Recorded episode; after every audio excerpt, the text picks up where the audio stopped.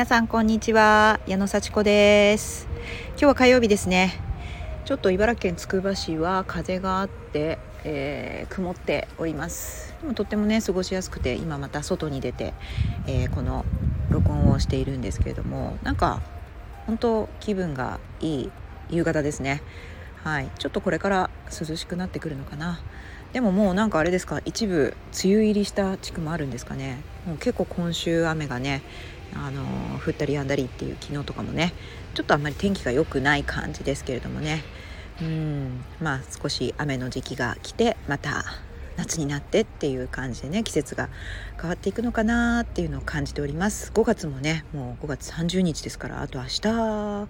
で5月が終わり。6月という季節がね月が来ますね。まあねあのね一月終わってまた6月っていう感じでね今年5ヶ月終わったんだなっていう本当にね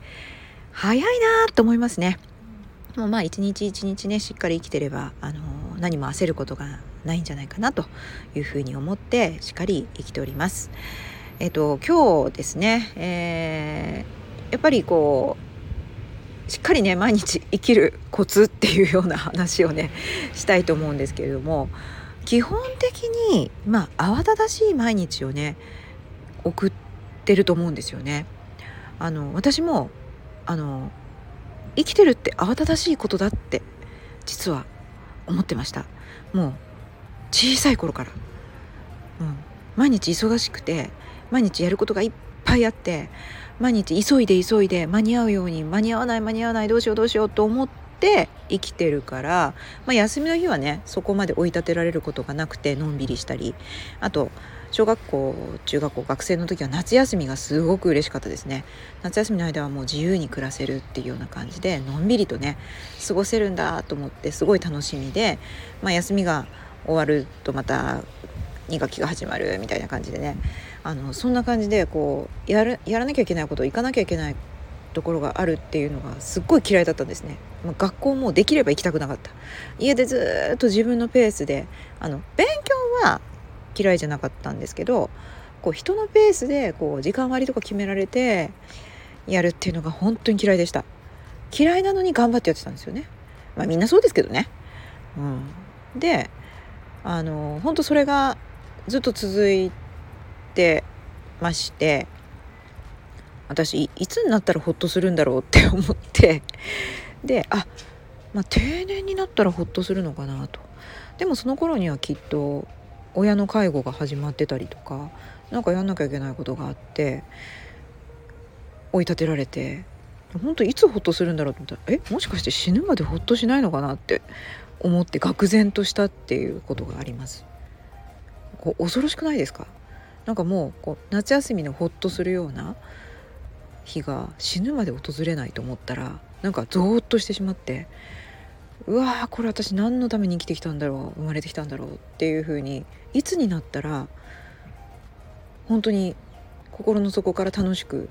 ゆったりと余裕を持って過ごすことができるんだろうっていうふうに思っちゃったんですね。皆さんどうでしょうかね？まあ、週末にねあのゆったりするとかちょっと長い休みを取ってゆったりするとかはあると思うんですけど私は比較的そういう時もやることを詰め詰めであのあんまり休み取りたくなかったんでなんか休むともう仕事溜まっちゃうから。だから長期休みなんかいらないって思ってたんですね。うん、できっとあののんびりした後らその反動でものすごいこう仕事するのが嫌で。そんな嫌な気持ちになるぐらいだったらずっと細く忙しい方がいいみたいな風に思ってました。でまあそれはねあのみな皆さん結構こういうふうに考える人も多いと思うんですけれども私はその考え方をするのがものすごい嫌になったんですよ。うんなんかこうまあオンとオフをね、あのー、きちんと区別をしてオンの時はしっかり働くでオフの時は仕事を忘れてすっかり自分を解放してリラックスしてまた仕事に向かう気力を養おうみたいな考え方もあると思うんですけど私はどっちかというとあの仕事ももう何でしょう趣味のようにもうやりたいことをやりたいことのためにやってるんだって思って残りの人生過ごしたいなって思ったんですよ。でもそんな時間ないしまあ50歳になってもう本当にあと何年正気でいられるんだろうと。しっかり体動くんだろうと。ね、これは若くても同じだと思うんですよね。20代でも30代でもまああと50年働いてどうするみたいな。私はそういう考えに若い頃至らなくてもう苦しく働くのが当たり前と思ってずっと生きてきました。だからそれなりにねちゃんとやってきましたよそれなり今もやってますけどなんかこう本当に目的のためにやることって同じ苦しいかもしれないけどそんなにこうストレス感じないと思うんですよね。うん、ということに私はちょっとねこう気づいてもう完全に人生シフトしようって思ってもうあれだけ打ち込んだ仕事を辞めたっていうね。まあまたそこに話がいきますけどもね。で今何してるかっていうとまああの本当に目的のために私はまあ、60歳になったらもう本当にリラックスして心の底から、まあ、今もリラックスしてるんですけど本当に全て満たされた60代を迎えるって決めてるのでそのために今は、まあ、体も鍛えて、まあ、ちょっとあの大変なこともありますけれどもしっかり自分を見つめ直して子どもたちとも仲良く家族みんなでこう幸せを築き上げるっていうことを見直して、まあ、今からでも遅くない。で今も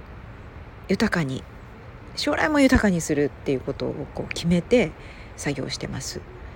だから仕事チックなこともねあのパソコンに向かって調べたりとかいろいろあの検討したりとかそういうこともしてるんですけどもあのそれもちょっとね検討作業ちょっと苦しいっていう時もあるんですけどこれは自分のためにやってるんだって思うからあの必要な作業納得してやってます。うん、